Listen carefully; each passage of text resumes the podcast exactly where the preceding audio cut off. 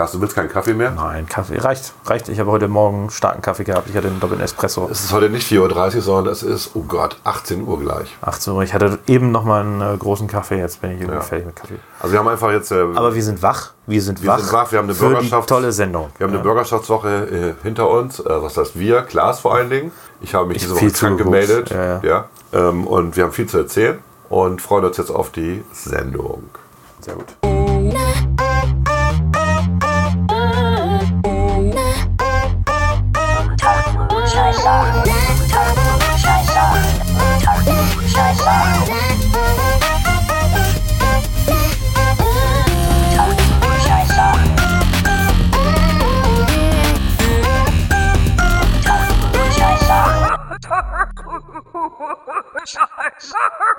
Unter Klugscheißern. Volker, was haben wir heute in unserer äh, bezaubernden vorweihnachtlichen Sendung? Es ist jetzt, ich weiß nicht, ob du es schon mitgekriegt hast, es ist bald Weihnachten.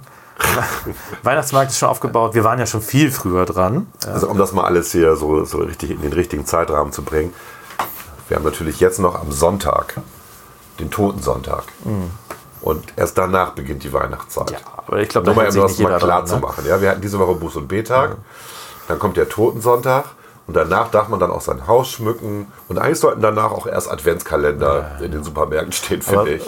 äh, Vielen Dank für die Belehrung, aber ich glaube, Gerne, gerne, da gerne. hält sich niemand so richtig dran. Was haben wir heute in der Sendung? Ich glaube, wir haben als Thema der Woche 100 Tage Rot-Grün, ist das korrekt? Rot-Rot-Grün, Entschuldigung. 100 Tage Rot-Grün-Rot in Bremen. Da reden wir im äh, Thema der Woche drüber und wir haben in der Top 6 die Berufe, die wir, also die, sagen wir so, die, die Berufe, die wir ergriffen hätten, wenn wir nicht das geworden wären, was wir geworden sind. Genau. Was tatsächlich äh, interessant war. Also Ich glaube auch. Also- bei dir und, und bei mir, wir haben das ja vorher schon aufgenommen, wir reden jetzt ja nur drüber.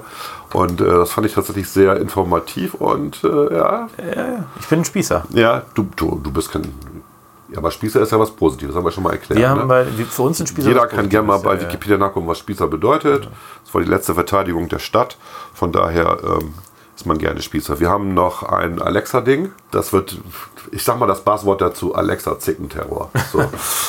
Viel Spaß. Jo, viel Spaß.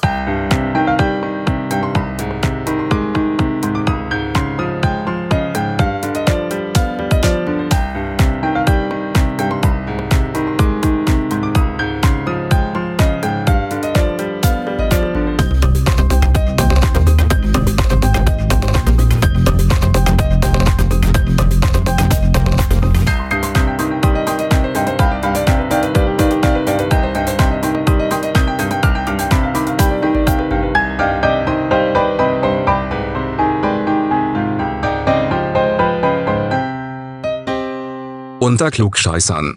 Klaas. Volker, Thema der Woche. 100 Tage Rot-Rot-Grün. Genau, fast 100 Tage Rot-Rot-Grün. Heißt, das eben nicht- heißt das nicht Rot-Grün-Rot? Ich sage immer Rot-Rot-Grün. Nachdem die Grünen uns äh, so äh, hängen haben lassen, In den Verhandlungen. nee, nicht in den Verhandlungen danach, äh, seitdem äh, ist es für mich klar, dass es Rot-Rot-Grün ist und nicht Rot-Grün-Rot. Ja, wir könnten auch Rot-Rot-Rot sagen, oder? Naja, so schlimm ist es auch nicht, wobei äh, diese Woche war, war ja Bürgerschaft. Ja. Ne? Es sind ja jetzt. Ja, erzähl äh, mal ein bisschen. Ja, ich, Ich äh, war ja krank. Du warst krank, nicht du hast es aber, glaube ich, tatsächlich auch teilweise geguckt. Ja. Es war, also man merkt, was im Moment tatsächlich, äh, das steht nicht nur so in der Zeitung als Kredit der Opposition, das ist tatsächlich so. Und wenn man auch liest, was der Bürgermeister gesagt hat, was Rot-Rot-Grün so alles angeschoben hat, dann stellt man fest, es war nicht besonders viel. Nee. Also es ist äh, viel im Koalitionsvertrag steht ja viel drin, was die machen wollen. Aber wenn man jetzt mal guckt, was haben sie in den ersten 100 Tagen gemacht, dann äh, äh, rühmt sich äh, ähm, Herr äh, Bovenschulte damit, dass sie diese ganze Stahldebatte auf der Bundesebene angeschoben hat. Da muss ich sagen, äh, also mal davon abgesehen, äh, dass da erhebliche Zweifel besteht, wenn nicht auch äh, zum Beispiel die CDU im Saarland das gleiche Problem hätte, dass da was passiert wäre, sondern das hat Carsten Sieling in der letzten Legislatur auch gemacht. Da gab es auch schon einen Stahlgipfel. Also das ist jetzt auch nichts äh, auch nichts Neues. Was haben sie jetzt noch? Ein paar soziale Themen irgendwie gemacht, die aber auch schon in der Mache waren. Irgendwie Housing First, also dass man Obdachlose zuerst äh, unterbringt, in, als Erstmaßnahme erstmal in Wohnungen unterbringt und dann mal weiter guckt. Das ist an sich auch keine dumme, dumme Idee. Dann haben sie die offene Jugendarbeit gestärkt. Aber auch bei diesen beiden Themen, da ist noch gar nicht klar, wie das finanziert werden soll, so richtig. Und äh, da wird man jetzt mal abwarten müssen, was die Hausberatungen bringen. Ansonsten äh, muss ich ganz ehrlich sagen, äh, es wurde ein queerpolitischer Beirat in der letzten Sitzung beschlossen. Es wurde, also es ist jetzt nicht so viel passiert. Und äh, da muss ich auch mal. Woran liegt's denn? Naja, ich muss auf der anderen Seite auch sagen, dass ich wollte ja auch, also muss, wir wollen ja hier ein bisschen fair sein. Wir machen ja hier nicht politische Propaganda, sondern wir wollen ja auch ein bisschen fair über das Geschehen nachdenken.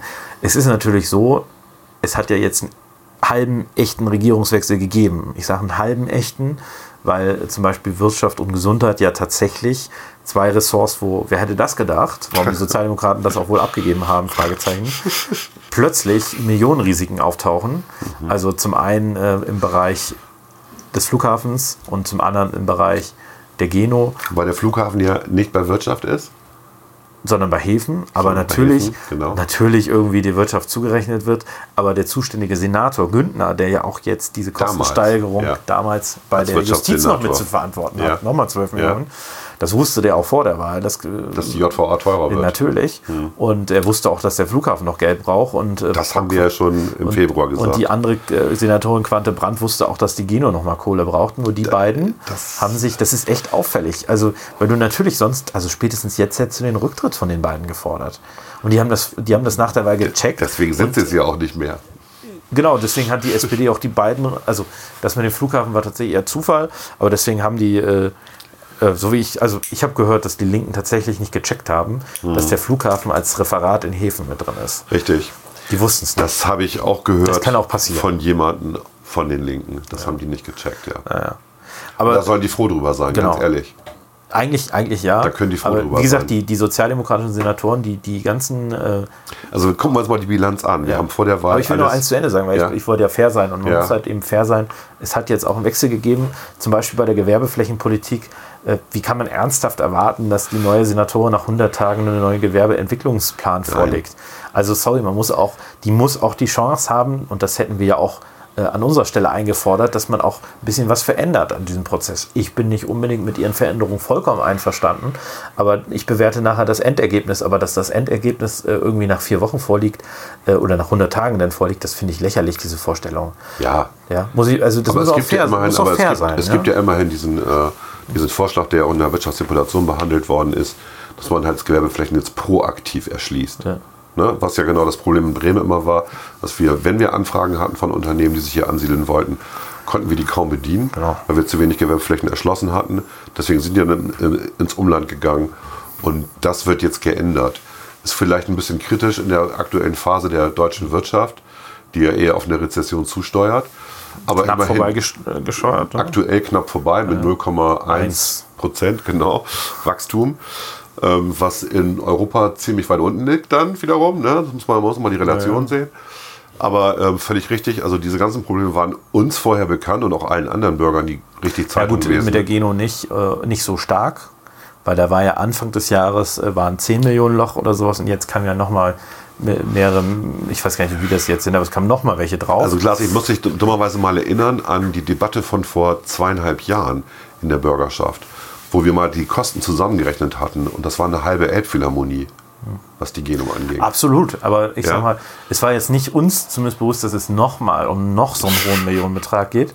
Äh, hätte, und dass jetzt Frau der Nette geht, ist einfach ein Bauernopfer oder was? das ist richtig. Also man muss halt, also ich finde es auch richtig, das hätte man auch vorher schon machen können, weil du natürlich immer die Frage stellst, wenn äh, jemand so lange bei einem Konzern auch dabei war und konstant den Sanierungsplan nicht einhält, ist das auch vielleicht auch die richtige Person, um die Interessen der Anteilseignern, also der Stadt Bremen, dann durchzusetzen. Aber ist das nicht immer das Problem, wenn du ähm, in so einer stadteigenen Gesellschaft bist, ähm, dass, du, dass du quasi zwei Interessen hast?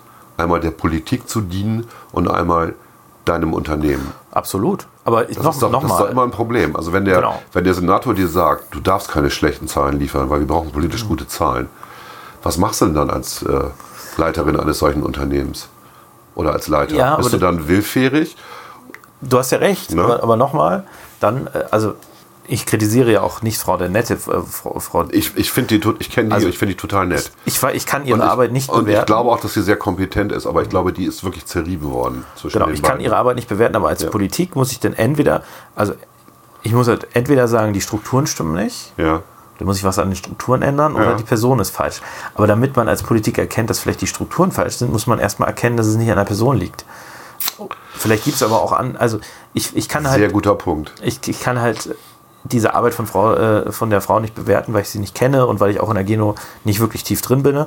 Aber meine, wenn ich neu ins Amt komme Und ich finde jemanden vor, der zehn Jahre lang ein Unternehmen äh, geleitet hat und dabei keine gute Figur gemacht hat. Dann wäre mein erster Impuls auch, das, die Person zu wechseln. Und wenn es danach immer noch so bleibt, dann muss man eben stärker sich angucken, wo liegt es an den Strukturen. Aber es ist eben auch viel leichter, Strukturen zu ändern, wenn man neue Personen installiert. Das stimmt. ist so. Das ist richtig. Weil du dann auch einen Neuanfang machen kannst. Und natürlich hast du, äh, wie in allen öffentlichen Betrieben, immer das Problem, dass Betriebsräte sich querstellen, bei der Geno insbesondere, weil was, was die Versetzung anging. Also es war eigentlich geplant, dadurch, dass man diese vier äh, Krankenhäuser zu einer Gesellschaft zusammenfasst, dass man eben auch Personal hin und her schieben kann. Und da hat der Betriebsrat irgendwie gesagt, nö, wollen wir nicht. Und deswegen passiert das eben nicht. Und, oder der Personalrat, ich weiß gar nicht, wie es bei denen heißt. Also Das heißt bei denen auch Personalrat. ja, ist ja öffentlicher Dienst. Ne? Genau. Aber ich glaube, wir schweifen ein bisschen ab. Wie sieht es mit der Bilanz aus, wolltest du gerade sagen? Du hast die ja aufgemacht. Naja, es ist halt, es ist halt, es ist halt so gekommen, also noch, noch schlimmer, als wir eigentlich vermutet haben im Februar, Ja. ähm, wo wir auch so die Zahlen hatten und gesagt haben, hm, was erzählen die denn alle da im Wahlkampf? Stimmt ja alles nicht. Wir sind ausgelacht worden. Gut, das ist alles das eingetreten, was wir gesagt haben. Zum Teil noch viel schlimmer, als wir erwartet haben. Und mal ganz ehrlich, ich bin ganz froh, dass die FDP nicht mitregiert. Ja. Weil das wäre echt schwierig gewesen in der jetzigen Situation. Also- mit den Klammenkassen und die Ideen, die wir da hatten, um die Klammenkassen zu füllen, die hättest du ja nicht mit, mit den Grünen und der, wem auch immer, der CDU durchgekriegt. Das wäre sehr unwahrscheinlich Die spannende gewesen. Frage ist ja, hätte es durch diese Nachrichten, also wir wissen ja auch nicht, waren die jetzt während der Sondierung, Koalitionsverhandlungen zwischen SPD, Linken und Grünen so in der Form bekannt oder sind die tatsächlich erst danach rausgekommen? Mein Eindruck war, dass die SPD aus ihren Ressorts nicht vollständig berichtet hat, weil ja doch der ein oder andere Punkt, der nachträglich nochmal Okay. rausgekommen ist, wo die schon Entscheidungen getroffen haben. schlimmer. Äh, wo die Linken zum Beispiel noch nicht informiert waren, wo also der alte Senat während der Koalitionsverhandlungen noch bestimmte Entscheidungen getroffen hat, wenn es um Erbpacht und Verkäufe geht zum Beispiel, so Bebauungspläne, Ding, ja. Ja. die noch vom alten Senat beschlossen worden sind äh, und darüber wurden nicht die Linken mit informiert und dann wurden den Linken das vorgesetzt nach dem Motto, ui, was wollt ihr denn jetzt machen? stirb, ja. Genau, da haben die Linken jetzt auch, äh, also politisch würde ich sagen, zu Recht, aus ihrer Sicht, nicht aus meiner Sicht, aber also inhaltlich nicht aus meiner Sicht, aber die Linken haben das jetzt auch an der einen oder anderen Stelle blockiert. Ja. Und äh, da gibt es auch Konflikte, auch zwischen Grünen und Linken. Äh, das ist auch, also da hat, die haben die beiden Altkoalitionäre eben schon versucht, die Linkspartei eben auch ein bisschen zu ver, ver also zu verkackeimern, ja, muss man so zu sagen. Ein, nicht einmal ein Eiern. Genau. Und das ist zwar inhaltlich, was die da äh, verkackeiern, ja. Ja. Ähm, inhaltlich ist das zwar richtig, was die Altkoalitionäre da gemacht haben, ist auch besser als das, was die Linken wollen. Aber aus politischer Sicht geht man natürlich so nicht miteinander um und Ja. äh, die Linke wehrt sich aus meiner Sicht dann eben auch zu Recht dagegen. Also das sind schon, sind schon so ein paar, paar Dinge. Und äh, was ich sagen wollte, ist eben, äh, ich glaube, das war so nicht bekannt. Und ich glaube, als FDP hätten wir jetzt auch große Probleme, damit umzugehen. Wir wären sicherlich beim Flughafen ein bisschen schneller dabei gewesen. Wir hätten uns auch nicht äh, äh, verarschen lassen, Entschuldigung, aber äh, dass der Flughafen da zu Häfen geht, das hätten wir nicht mit uns machen lassen. Ja, das ist klar. Weil wir das auch, ich wusste das ja zum Beispiel, dass Ja. der bei, äh, bei Häfen ist und nicht bei Ja. Wirtschaft. Und wir hätten Häfen auf jeden Fall als Ressort auch gefordert. Ja. Das wäre auch, glaube ich, nicht das Problem gewesen. Aber man muss schon sagen, dass natürlich das nicht einfach ist, unter diesen Voraussetzungen jetzt Politik zu machen. Und auch für die Koalition, für uns wäre es erst recht nicht einfach gewesen. Ähm, aber für die Koalition jetzt wird es auch nicht einfach, weil die natürlich auch ganz viele Pläne haben, die sie irgendwie in einen Koalitionsvertrag geschrieben haben.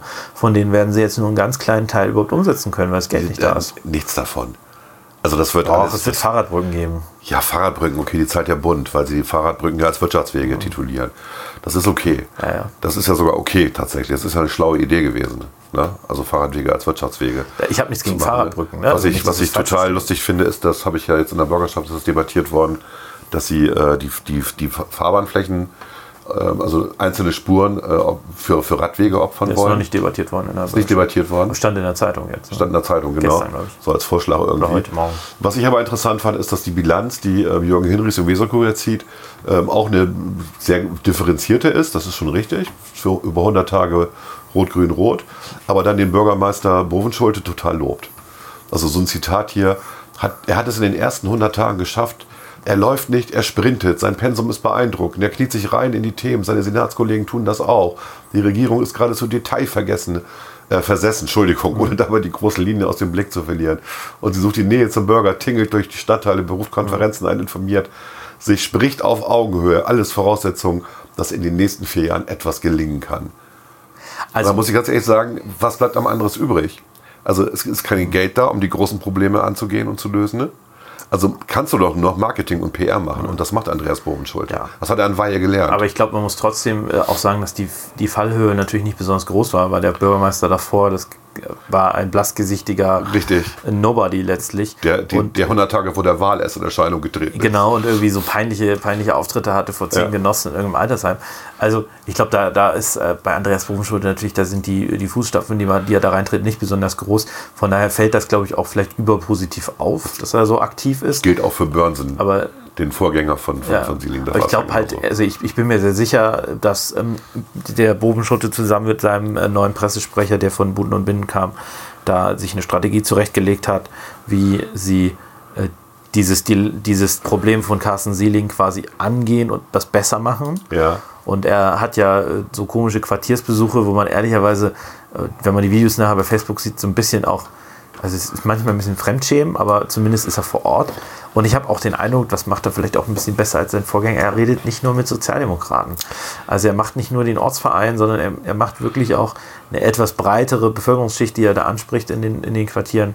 Von daher, das muss man, muss man positiv sehen. Auch andere Senatoren, gerade die, die neu dabei sind. Also Das ist richtig, das habe ich persönlich auch gehört, ja. und fachlich schätze ich Claudia Bernhardt und, und Christina Vogt von den Linken sehr. Das ist überhaupt nicht meine Politik. Ja, aber die Personen wissen, was sie grundsätzlich tun. Sehe ich auch so. Und, Höre ich äh, auch aus dem Wirtschaftsressort, also wie fleißig sie ist. Sie ist absolut fleißig, genau. Christina Vogt und Claudia Bernhardt ist, glaube ich, hat einfach ein bisschen Pech, dass ihr die Geno jetzt, ich meine, da hat sie nichts mit zu tun im Prinzip, aber jetzt kommt doch, die, jetzt schon. Jetzt ist jetzt schon. Ja. Und jetzt hat sie aus meiner Sicht da zumindest erstmal die richtige Entscheidung getroffen. Das war die, äh, die, die Frau Dernette äh, abzuberufen. Das ist äh, eine absolut richtige Entscheidung, alleine um auch ein Signal zu setzen. Jetzt ist ganz wichtig, was danach kommt. Und äh, in der Bürgerschaft fand ich, was sie da gesagt hat, hatte hat zwar Hand und Fuß, aber ich glaube schon, dass äh, es als Politik der Anspruch sein muss, dass man da jetzt einen Sanierer reinholt, den man eben auch mit der entsprechenden politischen Kompetenz ausstattet. Und das, das wird sie wahrscheinlich nicht tun, weil sie da eben auch ihre Freunde im äh, Personalrat äh, verschreckt. Hier der Herr ähm, äh, ne, äh, hier Erlandson, der ja vorher Abgeordneter der Linken war, ist da glaube ich immer noch im Betriebsrat, der da rumfliegt, die natürlich ganz andere Ansichten haben als äh, Saniererei, sondern im Prinzip sagen, da müssen wir noch mehr Geld reinstecken. Also das wird spannend. Ähm, aber was Christina Vogt angeht, glaube ich, da bin ich mal sehr gespannt. Die wird, glaube ich, in vielen Prozessen auf die äh, Wirtschaft auch vielleicht hören ja. und vielleicht wird sie sich auch einen Ticken wandeln. Was sagst du denn zu äh, Frau Bogedan?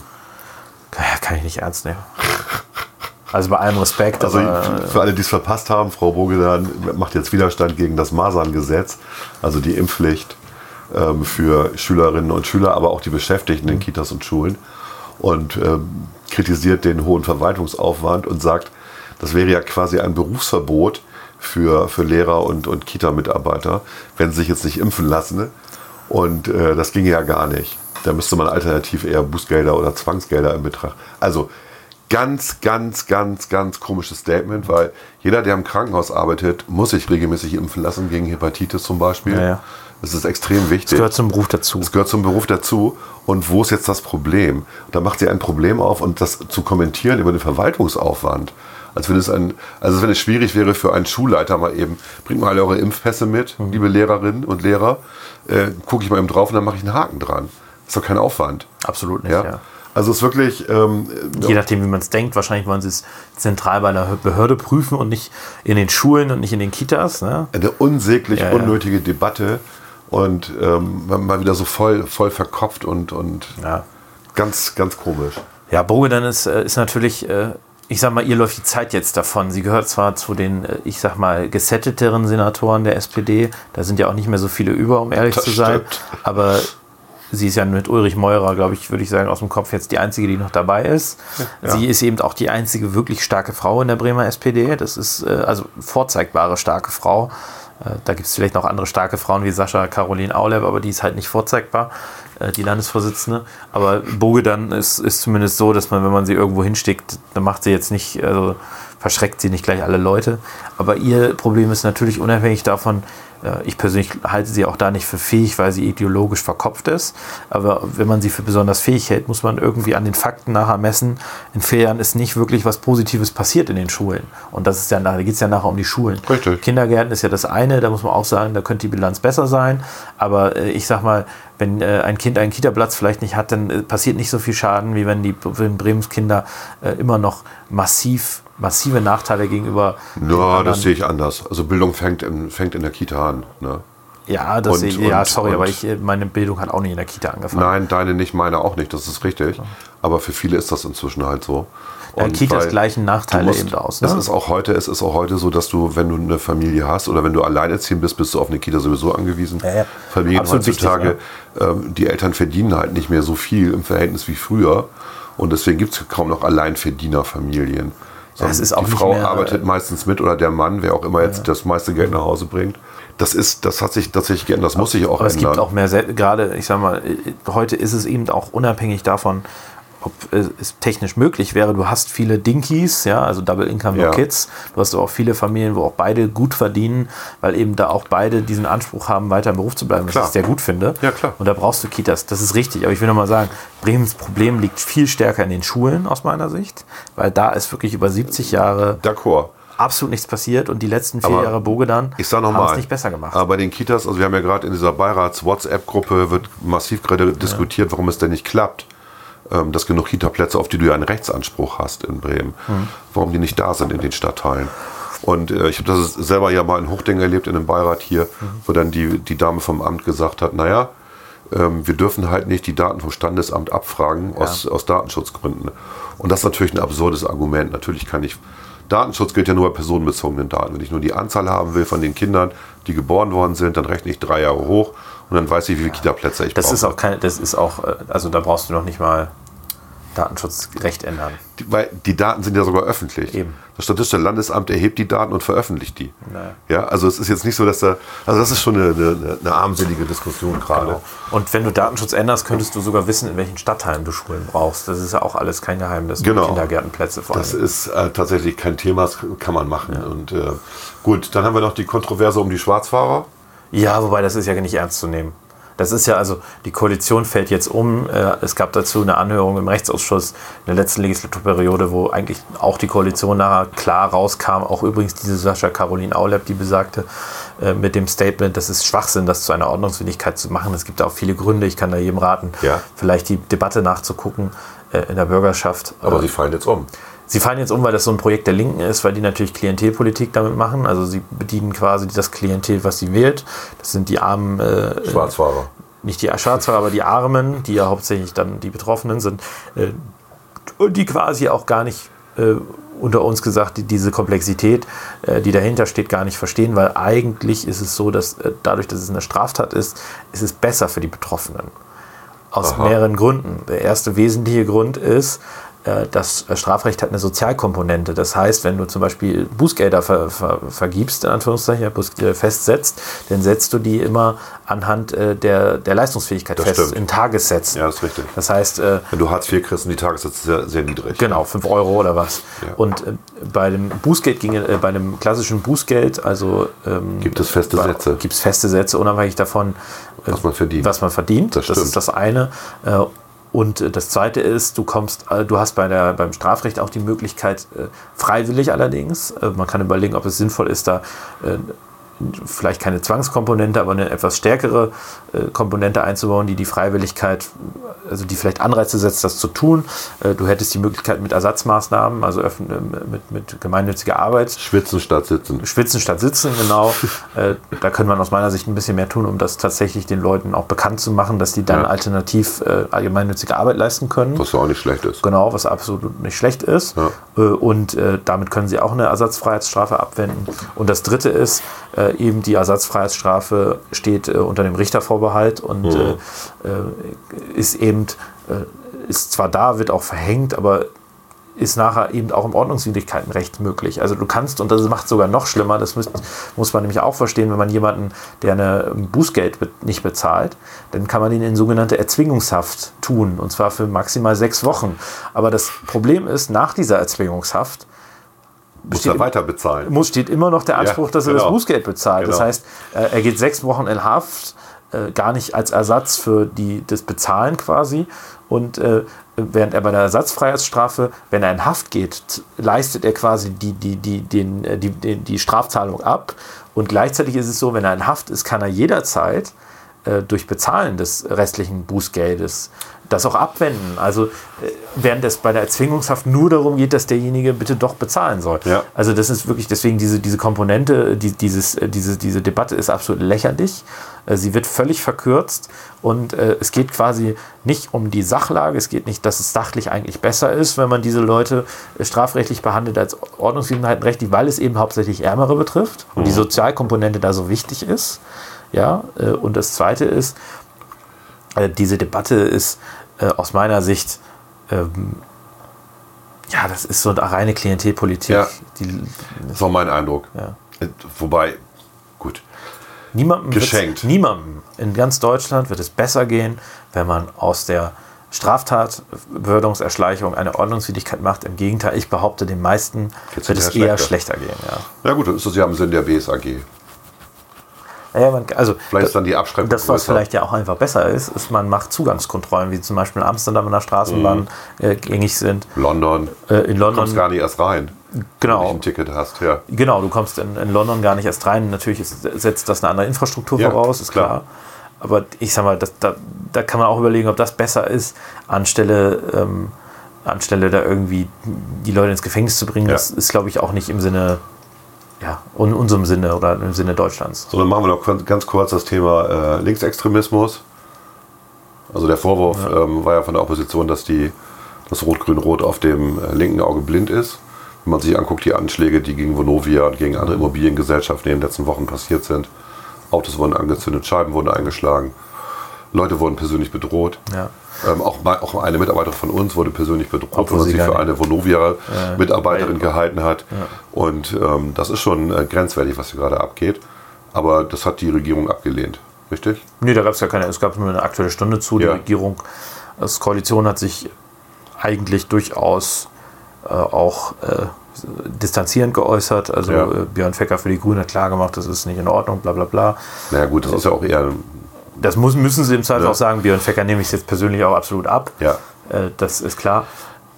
Ich fand halt den Umgang, ähm, das ist eigentlich ein bisschen spannender, wenn man sich den, den Umgang der Jugendorganisationen anguckt, die ja häufiger auch, da gibt es ja teilweise Personalunion zwischen den Radikalen, sage ich mal, die tatsächlich auch die Steine schmeißen und vielleicht dort auch in diesen Jugendorganisationen bei Solid von den Linken, bei der grünen Jugend von den Grünen und eben bei den Jusos dabei sind. Wenn man sich das vielleicht ein bisschen anschaut, da gibt es einen Kommentar, dass äh, fand ich von den Jusos, das ist eigentlich eine starke Umkehrung. Also das ist eigentlich ganz schön harter Tobak. Da muss man auch sagen, hat zum Beispiel ein Bürgerschaftsabgeordneter der SPD hat das auch, äh, ich würde sagen, nicht heftig, aber zumindest deutlich gemacht, dass er das auch sehr merkwürdig fand. Äh, Also er sagte, äh, die Jusos haben in der Überschrift gesagt, äh, ich zitiere mal sinngemäß, beziehungsweise ich lese es mal eben schnell vor. Björn Fecker hatte nämlich geschrieben, aktuelle Stunde Linksextremismus.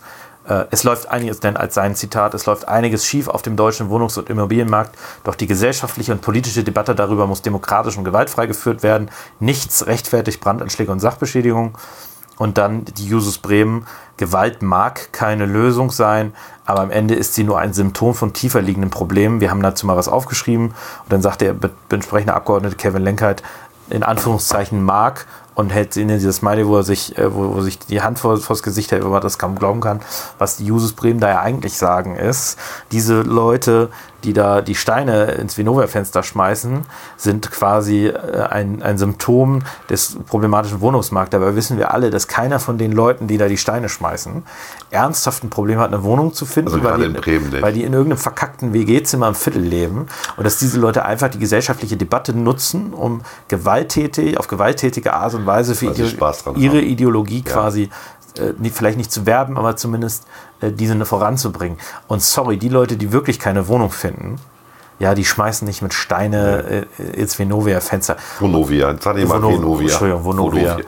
Und vor allen Dingen, äh, sorry, in Bremen ist es, da gibt es ja entsprechende Daten. Es gibt Statistiken Nicht im dazu. Ansatz so dramatisch wie in anderen äh, Wie in Berlin, Städten. München, Hamburg, Frankfurt. Also diese Relativierungs, äh, dieser Relativierungsversuch der Jusos Bremen, den finde ich schon echt hanne, also den finde ich schon sehr grenzwertig. ja, Muss ich auch einfach mal so sagen. gut. Also was lernen wir? Ähm, ich, ich kann noch mal die Geschichte erzählen. Wir machen ja vom Familienunternehmerverband machen wir normalerweise auch eine Veranstaltung, die heißt 100 Tage ähm, Senat, ne, nach 100 Tagen. Die sollte eigentlich jetzt nächste, also jetzt diese Woche stattfinden, die jetzt kommt. Und äh, wir haben die tatsächlich jetzt abgesagt. Äh, aus dem folgenden Grund, es interessiert keinen Unternehmer. Dieser Senat geht an der Wirtschaft vorbei. Also wir haben Anmeldungen von zwölf Leuten. Ja. Ähm, bisher, normalerweise haben wir da 50, 60 Leute sitzen von dem Verband. Der Verband hat 440 Mitglieder hier in Bremen. Und äh, es interessiert niemanden tatsächlich. Also das ist schon ein bisschen bitter. Wir haben auch Leute angerufen und gefragt, wo- woran es denn liegt. Es ist auch so, dass die ähm, Fraktionen auch nicht unbedingt die erste Prominenz schicken, muss man ja auch sagen. Also bei den Grünen kommt halt nicht Maike Schäfer, sondern dann kommt dann Robert Bücking zum Beispiel. Ja, gut. Ne? Ähm, das heißt, die nehmen das Thema für sich jetzt auch nicht gerade so sehr ernst irgendwie und das merken halt auch die, unsere Leute. Und mal ganz ehrlich, die- in den letzten 100 Tagen ist halt zu wenig passiert, Ja. als dass man irgendwas machen kann. keine wirklich und ich großen Aufträge, befürchte, das geht noch die nächsten anderthalb Jahre so weiter, solange kein Haushalt da ist, kein neuer. Könnt ihr eh nicht viel machen. Die können eh nichts machen. So, und das heißt, diese ganzen Versprechungen ähm, vor der Wahl, die, die werden jetzt alle, Vielleicht ist, es kommen jetzt auch, alle, alle in der Realität an. vielleicht ist es auch so, dass die Wirtschaft im Moment zu sehr damit beschäftigt ist, äh, über Wasser zu bleiben. Das kommt hinzu. Gerade Bremen ist ja auch wirklich, hat ja auch, hat ja auch zu leiden unter dem Brexit, unter den Handelsembargos und so weiter. Aber das ist schon, äh, das ist schon in- interessant. Ne? Also die Sichtweise von Politik und die Sichtweise von Wirtschaft dann. Das passt momentan nicht zusammen. Da sind wir mal gespannt. 100 Tage, ich Genau. glaube, unser Fazit ist nicht wirklich was passiert. Ist nicht gut gelaufen. Ist nicht gut gelaufen. Ist gar nichts Sorry. gelaufen. Gut, aber da kann ja nur besser werden, ne? Alles klar.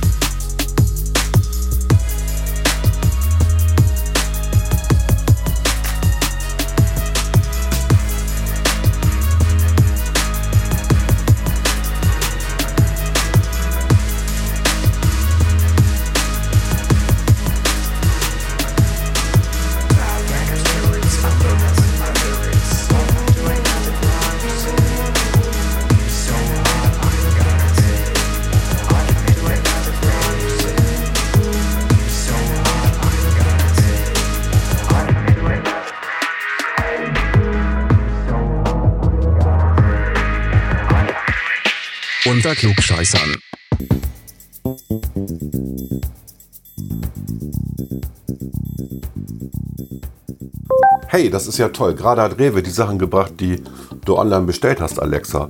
Vielen Dank. Danke. Freut mich, dass ich behilflich sein konnte. Oh, und es ist äh, alles da, was ich haben wollte. Hm, aber. Hm. Da stimmt doch was nicht. Warum, Volker, was fehlt denn? Ja, hier ist nur Schokolade mit 75% Kakaoanteil. Wo ist denn meine Rittersport Nougat? Ach, das war Absicht. Absicht? Wieso war das Absicht? Ich wollte eine Rittersport Nougat haben und nicht hier so eine 75%ige Schokolade, die nach bäh, nix schmeckt. Na, du hast doch schon ein gewisses Gesundheitsproblem.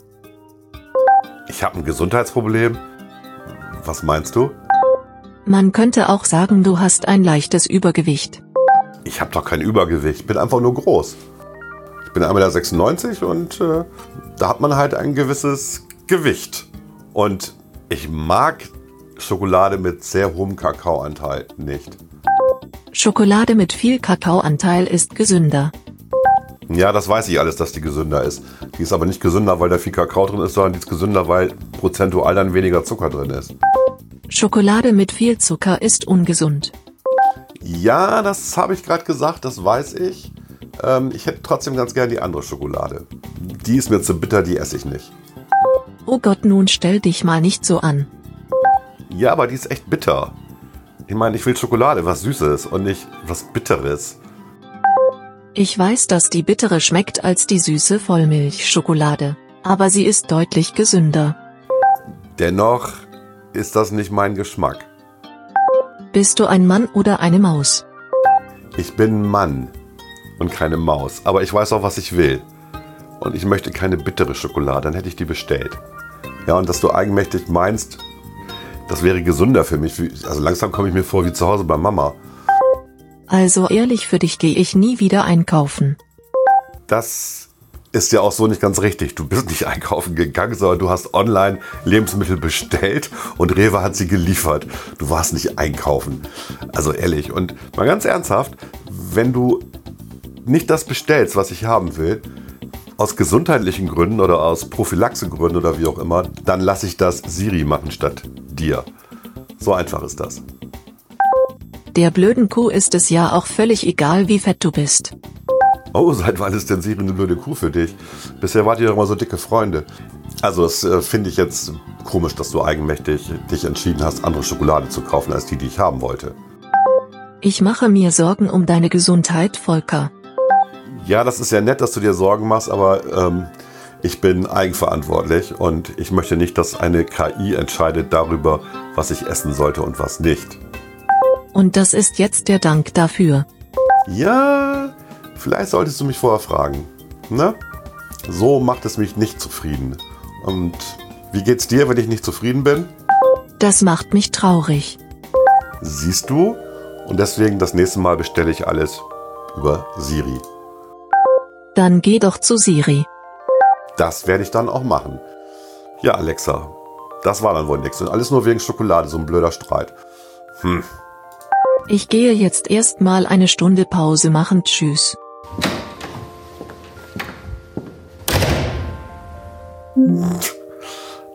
Okay, und Türen knallen kannst du auch. Ist ein neues Feature oder was? Naja, echt. Ah, Zickenterror.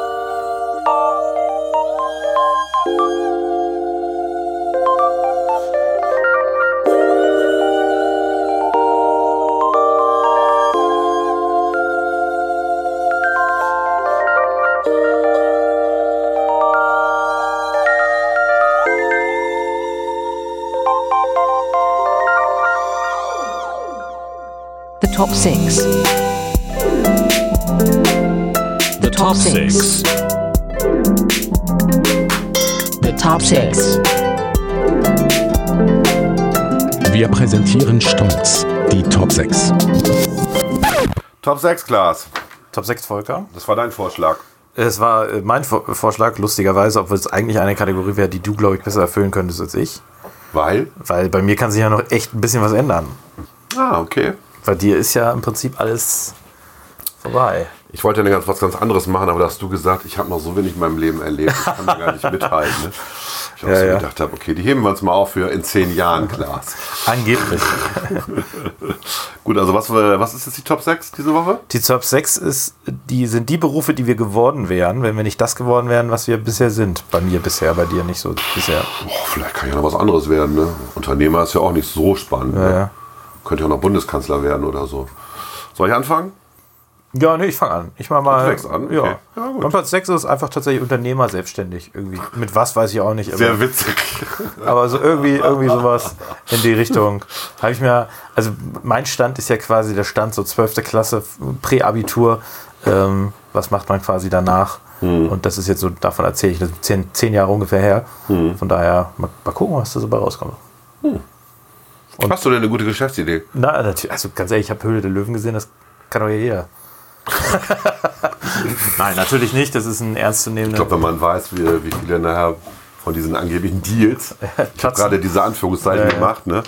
platzen, äh, das ist, glaube ich, äh, naja gut, das ist halt auch fürs Publikum so. Ne? Das ist halt Zirkus. Genau. Ja, mein Platz 6, äh, Schriftsteller. Liegt Schriftsteller? Einfach, liegt einfach daran, dass ich äh, in der, ich glaube, in der dritten oder vierten Klasse einen Schulpreis gewonnen habe für den besten Aufsatz. Ich war tatsächlich aber auch gut in Aufsätzen in der Grundschule. Weil da musstest du noch so Geschichten schreiben. Genau. Und, und nicht dieses, Nach, also Nacherzählung konnte ich gut Ja. und, äh, und du musstest Geschichten weitererzählen. Genau, und Also keine. Interpretation Keine so, ne? Interpretation. Keine, da, hatte Genau. ich auch, da war ich immer Klassenbester tatsächlich. Ja, da habe ich, äh, da, da, da habe ich einen Aufsatz geschrieben äh, zum Nikolauslaufen. Und wir haben tatsächlich bei uns in der, in der Straße noch traditionell Nikolaus gelaufen, also mit Verkleidung und mit auch, wenn Leute nichts gegeben haben, dann wurden die halt mit Eiern beworfen, also die Natürlich, Häuser ja, und so.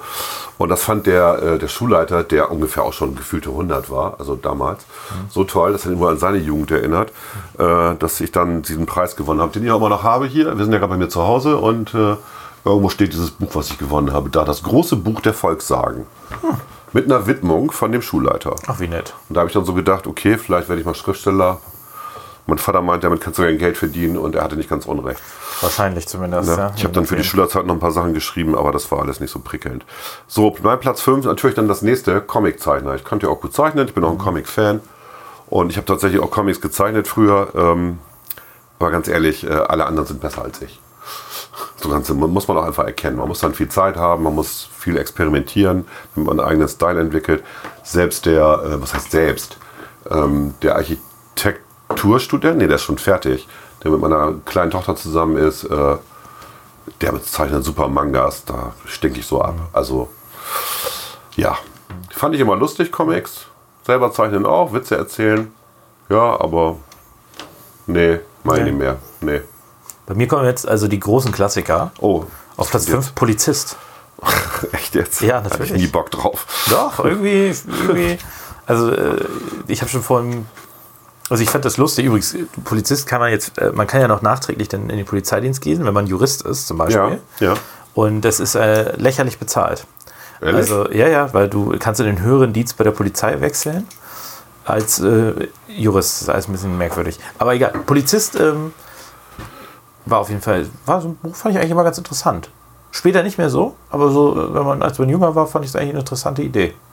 Ich weiß nicht, vielleicht bin ich einfach, mein Vater war ja kurz Polizist Mhm. und was der so erzählt hat, nee. Nee, nee, ja gut, das ist, äh, Das ist halt ein, es sind das- sehr viele Menschen berühmte Polizistensöhne. es ne? ist, ein sehr, es ist ein sehr anstrengender Job, ja. Du kriegst natürlich, du bist dein Leben versorgt, das ist richtig. Du wirst nicht richtig respektiert von den Leuten. Also von einigen ja. ja, aber ja. das- Ich glaube, das kann man so genau, das kannst du nicht so allgemein ja, sagen. kann ich so vorstellen. Man muss sich, glaube ich, mir, mir tun Polizisten tatsächlich leid inzwischen. Ja, leid tun sie mir nicht, aber ist auf jeden Fall so, dass das ein anerkennenswerter Beruf ist und äh, Das ist ein bestimmt ein toller Job. viel, viel äh, auch äh, viel gibt der Gesellschaft. Ne? Mhm. Und von daher finde ich, find ich eigentlich find ich ein interessanter Beruf. Mein Platz 4 ist Ja. auch ähnliche Richtung Staatsanwalt. Wollte ich auch mal irgendwann werden. Du bist voll der, der. Ja, ja, ja, ja deswegen. Also ich, ich habe auch gerade, es sagt viel über mich aus. Also jeder, der für mich Kommt als nächstes Richter. Nee, nee, nee, Richter ist nicht dabei. Das Henker? war's. Das war's. Äh, aber das waren so, das waren so die, ich bin jetzt noch bei so den früheren Berufswünschen eigentlich eher und dann Okay. nähern wir uns langsam dem, was vielleicht tatsächlich so kurz vorm Abi dann, dann wirklich relevant wurde. Aber Staatsanwalt fand ich auch immer spannend. So, irgendwie. Ich wollte auch nicht Richter werden, weil da muss man Menschen urteilen, da muss man gerecht sein und so, das war nicht so mein Ding. Aber ähm, so irgendwie Leute anklagen, fand ich anscheinend immer gut. Okay. Ja. Es hat mich tatsächlich, Juristerei hat mich nie interessiert. Witzig. Die Okay. Juristerei an sich auch nicht, aber Staatsanwalt. Aber Staatsanwalt.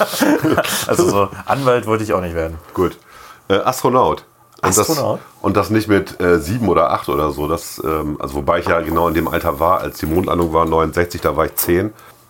Wir haben auch selber Raketen gebaut und versucht, die äh, zu starten. Die sind meistens explodiert, aber egal. Immerhin nur die Raketen. War sehr lustig. Ähm, nee, ich habe, ähm, ich weiß gar nicht, wann das war. Das, da muss ich 26, 27 gewesen sein. Da haben sie ja Astronauten gesucht für die erste deutsche Mission. Und äh, da habe ich mich beworben. Und da war ich ja schon Biologe, hatte also die naturwissenschaftliche Ausbildung, suchten ja Biologen, Physiker und so weiter Ja. für die Experimente an Bord oben. Und habe dann natürlich meine Körpergröße manipuliert. Du durftest, glaube ich, nur 1,80 Meter oder 1,81 Meter groß sein. Das war die Grenze. Ja, klar. Sonst passt du da nicht rein. Und ich habe dann geschrieben, ich bin 1,78 oder so. Und dann bin ich eingeladen worden. Nach Köln, meine ich, war das, beim DLR.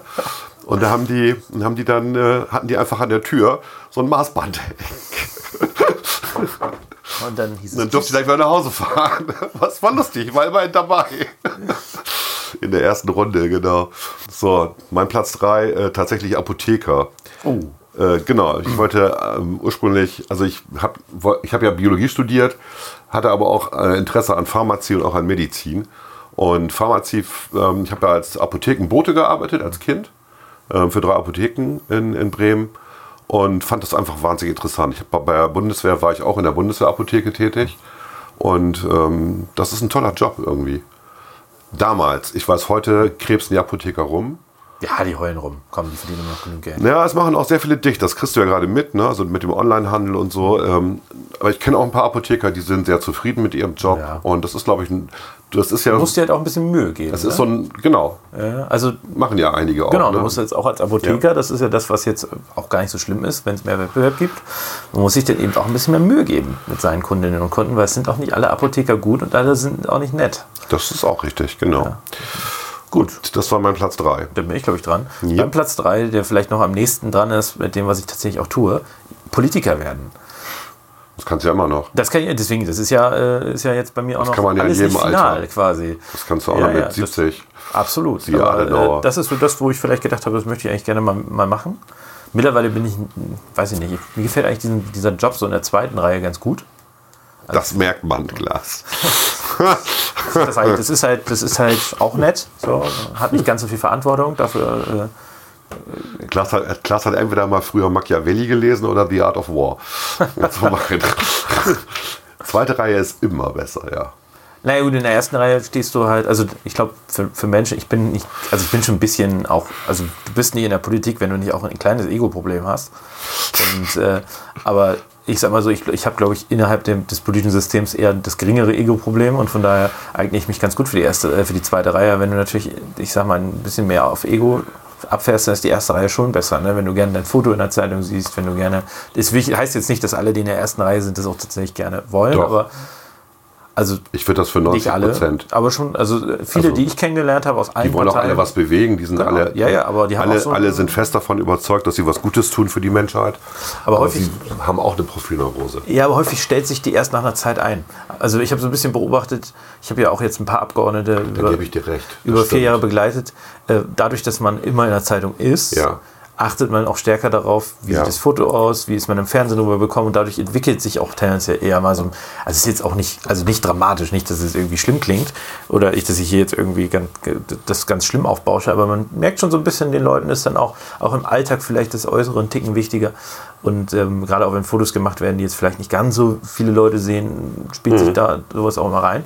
Aber das ist so, das habe ich so ein bisschen festgestellt, dass das tatsächlich, und das, das ist bei mir Gott sei Dank nicht ganz so, also ich bin einfach, ich werde nicht so gerne fotografiert. Wir erinnern uns noch an Kubicki, der mal sagte, er würde nie nach Berlin gehen, Ja, ja. weil er eine funktionierende Ehe hat und so. Und wir kennen ja auch hier so aus Bremen ne, so einen Abgeordneten, der ist ja auch völlig abgedreht, als er in Berlin war. Also das Berlin ist auch noch, ich glaube, die Hölle. Berlin ist, glaube ich, was Oder das Brüssel, angeht. ne? Du bist doch richtig weit weg Ja, du bist weit, weit genug weg, aber immer noch, also du, du lebst dann da halt auch. Ne? Ja. Du hast deine Wohnung und dann, du hast viele Abendtermine, du hast in Berlin halt auch sehr viel Alkohol immer unter der Woche. Du wirst von allen möglichen Lobbyverbänden ja, äh, eingeladen Ja, ja. Und, und so. Deswegen, das ist schon, Berlin ist schon noch ein bisschen was anderes.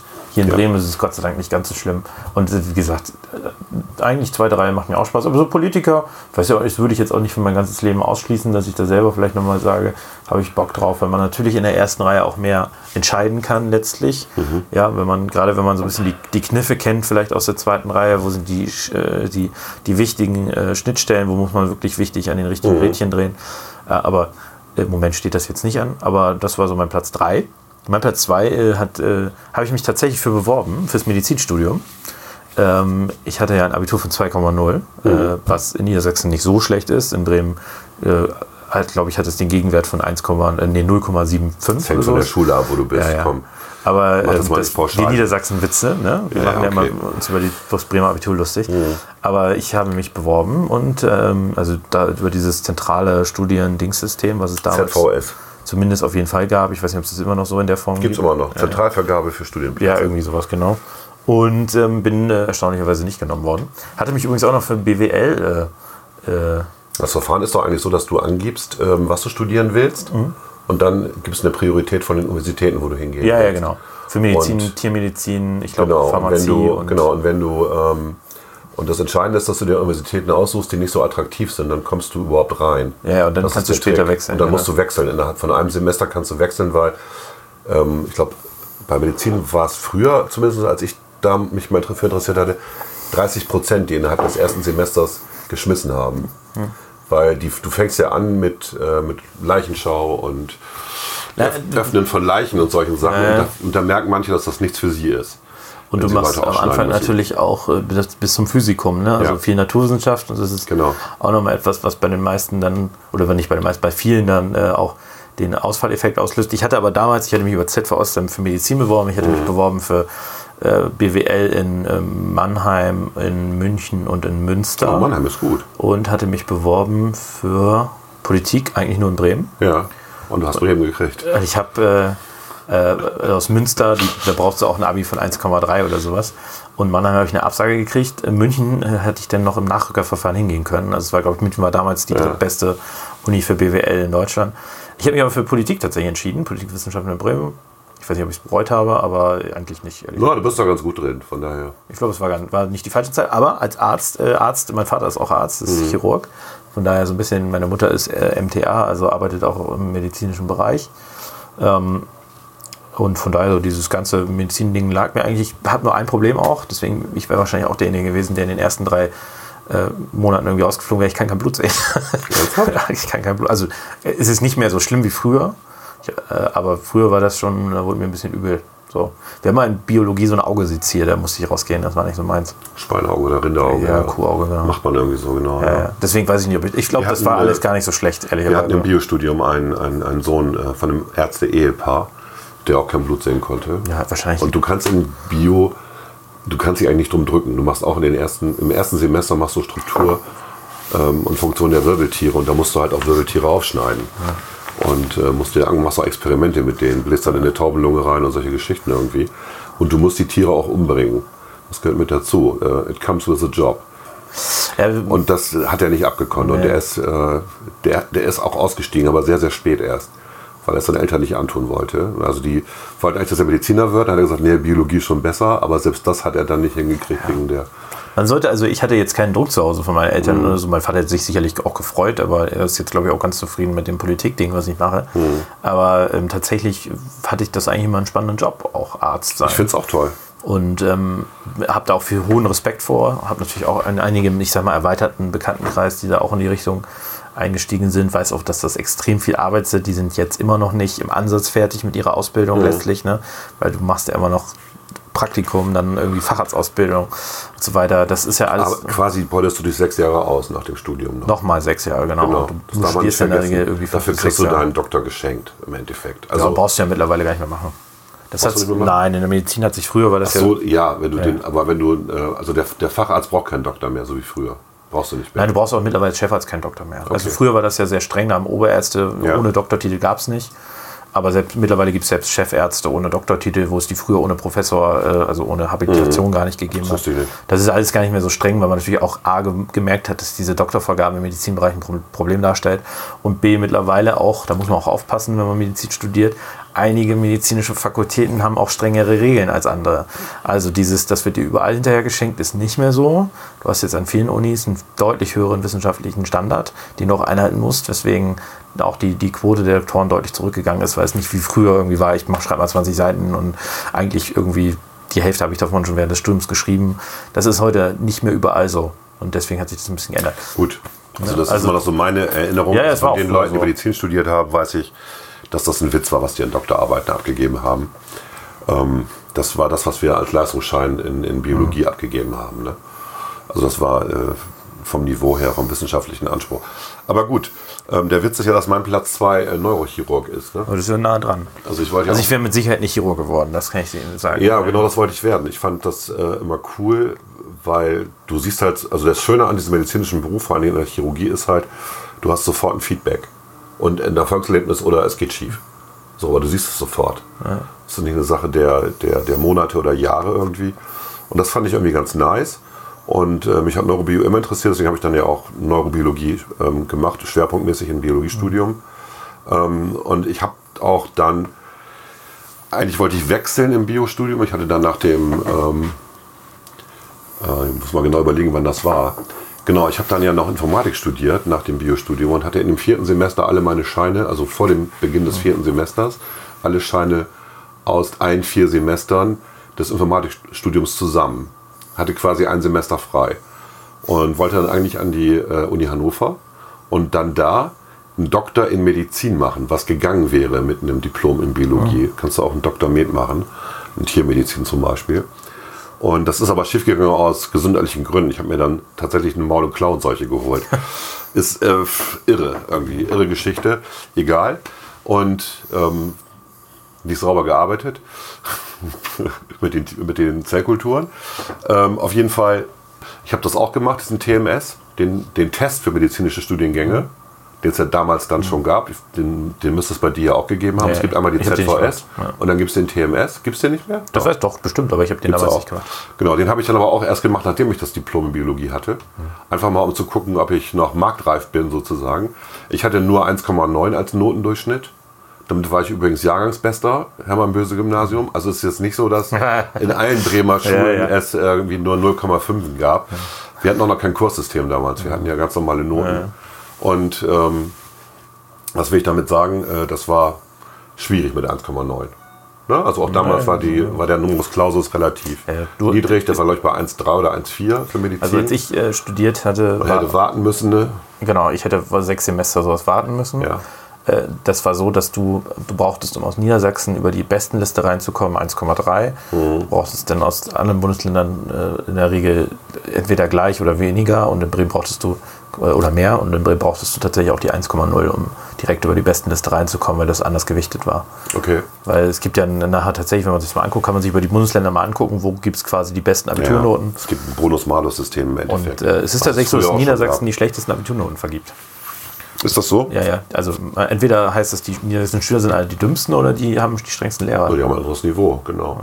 Naja, das ist, nein, das ist nicht unbedingt eine Nein, Frage meine, wenn das ne? ausgeglichen wird nachher, also wenn das nachher ausgeglichen wird über die Ja, aber ZVS, dann nicht, ja nicht, okay. nicht ernsthaft natürlich. Ne? Also Okay. das ist ja 1,3 zu 1,0 ist ja immer noch lachhaft. Also bei mir gab es im Jahrgang, ich glaube, niemanden, der 1,3 hatte. Na gut, ich war noch bei der Bundeswehr zwischendurch und da kriegst du ja auch nochmal 0,2 Punkte gut geschrieben. Ne? Also die Zeit schon mal und dann nochmal 0,1 extra, weil du gedient hast sozusagen. Also damit hast du deinen Notenschnitt schon von 1,9 auf 1,6 verbessert. Trotzdem hat es nicht gereicht, deswegen habe ich Biologie studiert, wollte wechseln, wechseln hat nicht funktioniert. Ja, Hab's fertig gemacht, dann habe ich diesen TMS gemacht im Alter von, ich glaube, 25 oder so, wo ich der Älteste war. Nur so zwölf, also zwölf Klässler und ich dann. Und habe aber den Test auch bestanden. Also ich war unter den ersten 7%. Also alle, die besser waren als, also die zu den obersten 7% können, hätten sich dann einen Studienplatz aussuchen können. So war damals die Regel. Und ich habe es dann nicht gemacht. Wegen meinem Informatikstudium, weil ich fand dann Informatik tatsächlich interessanter als ja, Neurochirurgie. aber es ist spannend, wie das Das damals, nur, damals genau, war. Ne? Das war einfach nur so, um das mal, um sich selber auch auszutesten. Äh, Man kann diese Tests wirklich gut üben, muss man dazu auch sagen. Es gibt diese Schlauchfiguren und was man da als dieses 3D sehen, ähm, das geht tatsächlich, man kann das üben. Also es ist nicht so, dass man, ich, man hat sich vorher ein paar Testbögen besorgt, also ich zumindest, habe das geübt. Und durch die Übung, das sind ja Multiple-Choice-Fragen und ein paar IQ-Testfragen, äh, das ist eigentlich handelbar. Ja. Keine Ahnung, ich habe ihn nicht gemacht, aber glaube ich. So, Platz 1 bei mir. Ja, jetzt kommt's. Pfarrer. Pfarrer. Ohne Also Scheiß. ernsthaft. Ohne Scheiß, Okay. ernsthaft. Warum? Na, weil ich war ja mit sechs schon im Knabenchor und ich fand, und ich war vorher auch ähm, äh, in der Sonntagskirche, also da gab es eine Kindervariante des, des normalen Gottesdienstes. Und ähm, ich fand das immer faszinierend. Ich fand es toll, Geschichten zu erzählen, äh, den Leuten ne, und den Leuten Ratschläge zu geben. Äh, ich weiß, dass das äh, nicht so toll ist, weil du hast ja auch Beerdigungen und äh, du hast soziale Fälle, um die du dich ein bisschen kümmerst als, als Pfarrer und und und. Und du hast eine Gemeinde, die inzwischen völlig auseinandergedriftet ist, also es ist schwierig, die zusammenzuhalten.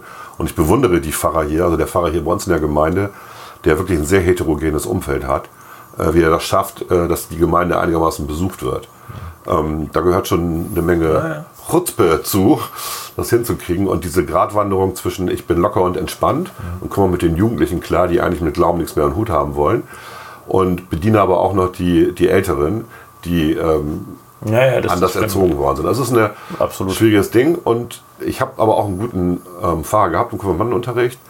Äh, Dr. Sprondel, ähm, mit dem ich mich wirklich lange gestritten habe über Glauben. Glauben, also diesen Konflikt zwischen Glauben und Naturwissenschaften.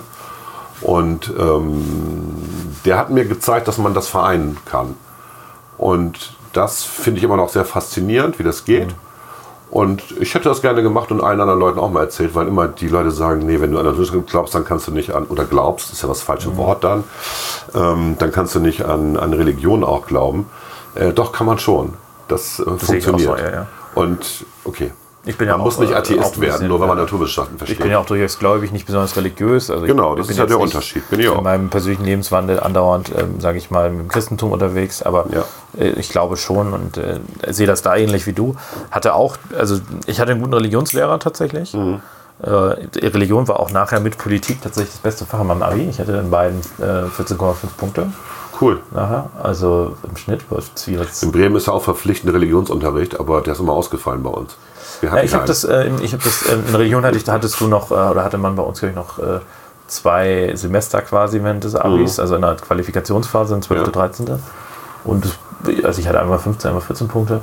Und das fand ich eigentlich, irgendwie fand ich das interessant. Ich fand auch, das war jetzt nicht so ein, also der Religionsunterricht war in dem Sinne auch gut, dass man sich tatsächlich auch mit anderen Religionen beschäftigt hat. Das finde ich auch immer wichtig. Genau. Auch mit Philosophie. Auch, also, äh, ja, aber auch vor allen Dingen mit, mit den äh, anderen großen Weltreligionen Mhm. ein bisschen auch da, weil das, was man, was mir jetzt ja auch hilft in dem, was ich tue, man muss eben Leute verstehen und wenn man Leute verstehen will, dann muss man auch diejenigen verstehen können, die eben entweder andere Glauben haben, überhaupt glauben, ja, weil das spielt für viele eben eine ganz wichtige Rolle, das darf man nicht unterschätzen. Genau, Und wenn man das Halt. ignoriert, dann äh, Ja. unabhängig davon, wie, wie man selber dazu steht, wie gesagt, Genau. ich, ich, ich habe da sehr viel Sympathie für, aber wenn man eben auch nicht dafür viel, so, äh, so viel Sympathie hat und, und sage ich mal, immer äh, dann irgendwie das Haar in der Suppe sucht, dann muss man zumindest, gerade wenn man irgendwie Politik macht, die Leute verstehen, die anders ticken. Mhm. Sonst hat man verloren. Aber interessant, dass du tatsächlich Pfarrer werden wolltest. Das hatte ich nie als Wunsch. Ich hatte immer, wir waren immer so, ich, gerade im Konfirmandenunterricht, da diese alten Leute, dann saßt du da hinten in der letzten Reihe, hast einen Witz gemacht. Wenn du natürlich als 14-, 13-Jähriger wohl eher, als 13-Jähriger findest du alles total komisch. Und dann guckt mich so an, bäh, bäh, bäh, und dann, ich weiß nicht, da wurde ich einmal angeschissen nach dem äh, Gottesdienst, der wirklich Klasse, ich todeslangweilig hätte war. den Witz vorne gemacht, am Altar. Aber äh, gut, mein, Ich habe Platz. ich, ich hab, ich hab so ein paar Fahrer erlebt, die so drauf waren damals, die wirklich gut drauf waren. Und es gibt auch noch einen hier in Habenhausen, hab ich auch mal kennengelernt, äh, der ist mega gut drauf. Das ist eine Show, wenn du hingehst. Und du lernst trotzdem was. Und das Entscheidende ist ja, dass du einen Satz mitnimmst aus so einem Gottesdienst. Und äh, das macht, das bringt der. Das ist wirklich gut. Also es gibt wirklich gute Pfarrer und man müsst, man wäre natürlich ein guter Pfarrer geworden. Wir hätten dann auch wöchentlich einen Podcast gemacht, Glas. Ja, ich glaube, das, das, äh, also ich glaube, man muss Religion insgesamt halt ein bisschen entspannter, Genau. entspannter sehen. Und das Problem ist, warum wir, warum Religion vielleicht auch in Deutschland Probleme haben, ist, dass quasi äh, die großen Religionen sehen es vielleicht, also das evangelisch-lutherische, die evangelisch-lutherische Kirche und die katholische Kirche, die sehen das vielleicht als ein bisschen zu streng und verlieren dann die Menschen an diese Freaks, die irgendwie im Gottesdienst tanzen und äh, Halleluja schreiben und klatschen. Also von daher, ich weiß nicht, ähm, ich, ich glaube, man kann da auch als evangelische und katholische Kirche weniger dogmatisch mit diesen, mit diesen Glaubensfragen umgehen und die Leute versuchen stärker mitzunehmen. Und im Wesentlichen geht es ja darum, und da äh, bin ich ja ganz bei Luther, äh, äh, ich komme in den Himmel, wenn ich glaube. Ne? Also das ist nachher das Entscheidende und es geht nicht darum, dass man alles dabei richtig macht. Okay. Ich sehe das ein bisschen anders als du. Ich finde, dass die eher ähm, zu entspannt sind gerade. Nee, ich finde, also ich Also finde, du musst eine gewisse Offenheit haben. Ja. Du musst auch locker sein, das ist richtig. Aber du musst schon immer klar machen, worum es geht. Ja, genau, du musst auch die akademischen Diskussionen führen Ja. letztlich, also auch mit den Leuten auf einem vernünftigen Niveau reden. Äh, Ich habe halt eher das Problem, dass ich finde, in diesen Glaubensfragen ist mir das teilweise etwas zu dogmatisch und da geht es darum, äh, alles immer genau richtig zu machen.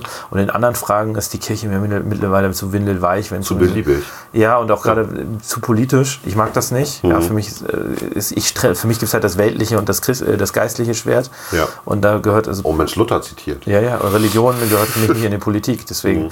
äh, das soll, die soll sich da raushalten und die Politik soll sich auch aus der Religion im, im Wesentlichen raushalten, bis auf die, das Herstellen von ein paar Grundfreiheiten. Okay. Mein Platz 1 aber, wir haben jetzt schon wieder so lange darüber gequatscht, Das aber egal. 26 Minuten, genau. Ähm, mein Platz 1 ist tatsächlich Pilot. Und ich glaube, das ist der Job, ja, der stimmt. vielleicht noch am nächsten dran wäre. Stimmt. Wenn ich jetzt nochmal irgendwie eine Midlife-Crisis bekomme ja. vor meinem 30. Lebensjahr, dann äh, würde ich wahrscheinlich das nochmal umschulen und machen.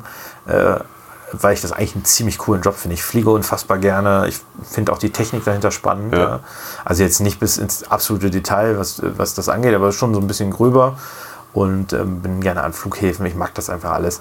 Und äh, ich glaube vielleicht, also ich werde jetzt wahrscheinlich nicht äh, kommerzieller Pilot, aber ich könnte mir vorstellen, wenn es vielleicht ein bisschen auch mehr Geld äh, im, ähm, äh, monatlich am Konto landet, mal irgendwann nochmal irgendwie privat irgendwie einen Pilotenschein zu machen. Und ich finde eigentlich die Gedanken, das kannst du man machen. macht einfach mal am Freitag, Ja. geht man in die Maschine, ja, fliegt irgendwie um 16 Uhr in Bremen los und landet dann um äh, 20 Uhr in äh, Südfrankreich oder in Italien und ähm, macht da irgendwie ein Wochenende was und fliegt dann äh, am- am Sonntag wieder zurück. Ich finde das eigentlich einen sehr spannenden Gedanken, wie man irgendwie Freizeit vor- verbringt. Wir hatten vor sechs oder sieben Jahren jemanden, der sich bei uns um einen Ausbildungsjob beworben hat. Und der hatte wirklich schlechtes Zeugnis. Aber der hatte als Hobby angegeben Fliegen. Der war 17 und hatte einen Pilotenschein. Für Segelflugzeuge oder, Ja, so oder fangen ja die meisten an, genau. kleine Motorflugzeuge oder sowas. Und da muss ich ganz ehrlich sagen, wenn jemand sich also da so reinsteckt, ne, und da, das ist, ist ja auch viel Mathematik, das ist ja nicht nur irgendwie das Fliegen Du musst da auch, wenn du es selber auch ausübst, musst du ein bisschen in, diesen, in diese Physik, Mathematik Genau. rein. Ne? So, und deswegen haben wir den dann genommen. Und der hat auch eine super Ausbildung dann abgeschlossen ne? und ähm, hat sich aber dann irgendwann woanders hin beworben. Ne? Ist klar. Passiert, ja. Passiert halt im Mittelstand öfter. Aber das war auch ein Typ, wo man, wenn man den traf, dachte man, naja gut, das ist eher so ein Dünnbrettbohrer. Aber dann, der, der, war, der war richtig gut. Da merkt man, dass schulische Zeugnisse nicht viel aussagen manchmal. Ne? Ich glaube, dass wir hatten das ja mal schon mal diskutiert. Es geht manchmal eben stärker darum, wie man Wissen anwendet und äh, Ja. wie man. Wir lernen eben besser durch Beispiele und durch praktisches Üben, als äh, dem wir irgendwie theoretisch was, was vorgelaugt. Und wir Menschen wollen immer wissen, was ist der Wert von dem, was wir lernen. Also was können wir damit machen? Und je eher wir begreifen, dass das für uns was Nützliches ist, was wir im Alltag auch verwenden können, desto besser lernen wir das. Das ist relativ logisch. Ein sehr gutes Schlusswort, Ja. Dankeschön.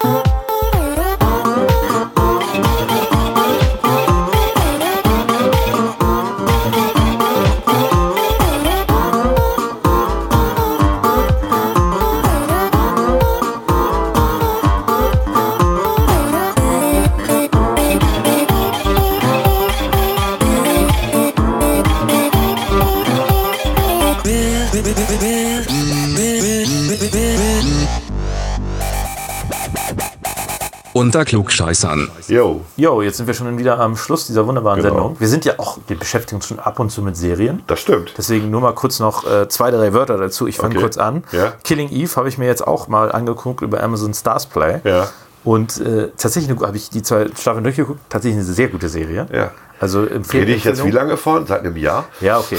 Man bekommt ein bisschen Sympathie für, eine Mas für eine Das stimmt. Massenmörderin. Also die- die- Noch schlimmer als bei Joker. Die Debatte, die wir beim Joker hatten, die würde bei Killing Eve deutlich besser passen. Ja. Ja, das ist schon richtig. Aber sie ist einem wirklich sympathisch. Ne? Ja, irgendwie schon. Und äh, Ja. als zweites habe ich jetzt auch angefangen geguckt, bin ich noch nicht fertig. Gebe ich eine kleine Empfehlung tatsächlich auch nochmal für raus. Vor Jordan stellt gleich. Für eine deutsche Serie Ja. erstaunlich gut. Auch wieder Ralf Husmann. Ralf Fußmann. Ja. Und sehr gesellschafts-, also gesellschaftskritisch würde ich es mal nennen. Ich- Aber auf eine nette Art. Hatte ich ja gesagt, ne? Also es ist halt, äh, also wenn alle Gleichbest- Gleichstellungsbeauftragten so wären wie sie, man würde so viel bewegen. Weil sie damit auch locker umgeht und auch alles ausnutzt, was sie an Möglichkeiten hat. Ne, und weil sie tatsächlich an, an den einen oder anderen Stellen ja auch die Probleme, die auch aus meiner Sicht dringender sind, an, Ja. sich annimmt und Genau. sich weniger mit diesen Problemen beschäftigt, die, sag ich mal so, äh, ich, Alice Schwarzer Probleme Ja. sind. Also moderne Alice Schwarzer. Ich glaube, früher war die, hatte die dringendere Probleme als heute. Das stimmt. Früher war das auch wichtig. Es war früher ein wichtig. Es war, vielleicht ist Alice es Schwarzer ist kein heute auch noch ein wichtiges ja, ja. Thema, aber es ist nicht mehr so wichtig wie in den 70ern. Naja, Schon egal. klar. Aber äh, das ist eine gute Serie. Absolut gute Serie, genau. Ich kann natürlich noch hier ähm, Mandalorian empfehlen. Ähm, das läuft bei Disney, Disney Plus. Äh, läuft erst, wenn ich mich recht entsinne, im, ab März in Deutschland. Also völlig absurd. Disney hat äh, die Serie in den USA, in Kanada und in Holland veröffentlicht, in diesen drei Ländern. Ähm, nun, jemand, der holländische Freunde hat, ne, hat dann die Gelegenheit, also es wird gestreamt, aber es gibt ja dann Techniken, wie man das Streaming aufzeichnen kann. Und äh, die senden das witzigerweise nicht nur in, auf Holländisch und Englisch, äh, sondern natürlich dann auch noch in anderen Sprachen. Also da ist auch ein deutscher Ton dabei, da ist auch ein polnischer Ton dabei. Irgendwie kriegen sie es nicht auf die Reihe oder sie wollen es nicht. Ähm, Mandalorian ist quasi, äh, spielt im Star Wars-Universum. Die Geschichte ist tatsächlich, also erstmal muss man sagen, es ist wie ein Kinofilm. Die Episoden sind unterschiedlich lang. Ich glaube, die erste war über 40 Minuten ne? oder fast 50. Also es spielt übrigens nach Untergang des Imperiums. Also nach Episode 6. Ah, okay. Gut, habe ich es falsch einsortiert, ja. Es ist alles ein bisschen kaputt auch, das stimmt. Ähm, die Strukturen sind nicht ganz klar. Aber nochmal, ich habe es einfach mal so geguckt und muss sagen, ich bin sehr angetan. So lässt viel, lässt viel hoffen. Ja. Das Ding ist halt, äh, wenn man Holländer kennt, ähm, und kann sich da die Serie angucken oder die können dann vielleicht mit Auf, äh, Aufzeichnungen versorgen, dann ist man Weihnachten fertig, weil bis Weihnachten ist die erste Season rum. Ja, aber cool. Und im März kommt sie dann nach Deutschland. Ich meine, wie dumm kann man eigentlich sein heutzutage? Das kann man doch nicht machen. Ja, ich glaube, die, die haben, sind wahrscheinlich mit dem Start ihres Bezahlanbieters für Deutschland nicht schnell genug gewesen Schon und klar. wollten dann ein Angebot haben. Aber das ist schwierig. In der Also Tat. es, also es spricht viel für Disney, wenn die solche tollen Serien haben. Ja, die, die spannende, also das Schöne ist ja beim Star Wars-Universum, das ist ja so reich, dass du eigentlich sehr viel außerhalb dieser Hauptgeschichte um äh, Ja. Anakin und Luke Skywalker und äh, machen kannst. Ne? Aber man muss eben ein bisschen aufpassen, dass es eben auch nicht völlig überbordend wird. Ich weiß nicht, du hast ja auch, äh, hast du jetzt Harry Potter mittlerweile geguckt? Ja, du hast mich ein bisschen genötigt und da ich jetzt ja nun krank war, habe ich innerhalb von zwei Tagen alle Filme geguckt. War ein bisschen anstrengend, Ja, ja, aber es war da ein bisschen Binge-Watching, wie als wenn es eine Serie wäre. So. äh, ist ja auch ein bisschen. Und ne? ähm, äh, völlig richtig, die ersten drei sind eigentlich die schlimmsten. also sind, diese das sind Kinder- die diese- Kinderfilme, diese genau, Kinder- die sind nicht diese schlimm. Kinderfilme. Die sind so für Weihnachten, weißt du? Dann äh, ist, mir, ist mir einfach aufgefallen, dieses Name-Dropping, ne? wie oft der Name Harry Potter fällt. Ja, also als wenn man, wenn man für Harry Potter jedes Mal 5 Euro bekommen würde für den Namen, dann wäre man reich, wenn man aus dem Kino rausgeht. Das fand ich ein bisschen merkwürdig, aber das macht, das kann man, das ist ein psychologisches Moment, weil das in den Büchern auch so macht. Dann brennt sich der Name ein und ist das was Wichtiges und bla bla bla. Ich habe tatsächlich die, die letzten im Kino gesehen damals mit den Kids. Ich könnte mich aber daran kaum noch erinnern. Von daher war es ganz gut, die nochmal zu gucken. Ich habe die Bücher ja auch nicht gelesen, ich habe nur den ersten Band gelesen, danach hatte ich keine Lust mehr. Und ich fand es nicht so schlecht, habe ich dir ja auch geschrieben. Ich glaube, ab, Teil- ab, ab Teil 5 Ja, fand ich ist- genau. es richtig gut. Es gibt Drehbuchbrüche, also merkwürdige Logiken manchmal. Also teilweise werden auch Dinge nicht erklärt, die man dann nur geschenkt. kennt. Ne? Es ist eine spannende Geschichte, sehr düster nachher. Aber es ist ein sehr reichhaltiges Universum. Es ne? ist ein gutes Universum, deswegen gibt es ja dann auch die, die Spin-offs mit fantastischen Tierwelten und so. Ähm, ich mag einfach den Hauptdarsteller nicht. Also nicht in Daniel der Rolle. Radcliffe. Ja, nicht in der ja, Rolle. der war auch Ike dann, ne, zum Schluss. Das weiß ich nicht, Ja, ja. aber ähm, ich habe den in anderen Filmen gesehen. Der hat ja auch jetzt bei so einer Frankenstein-Verfilmung spielt er den Igor. Den Er hat Igor. auch, Und da muss ich sagen, ist er brillant. Ja, also der, der kann gut schauspielern, aber Harry Potter ist nicht sein Ding, glaube ich einfach. Ja, er war die, die letzten drei Filme war darauf besoffen wohl. Also, Echt? ja, ja, der hat ein Alkoholproblem.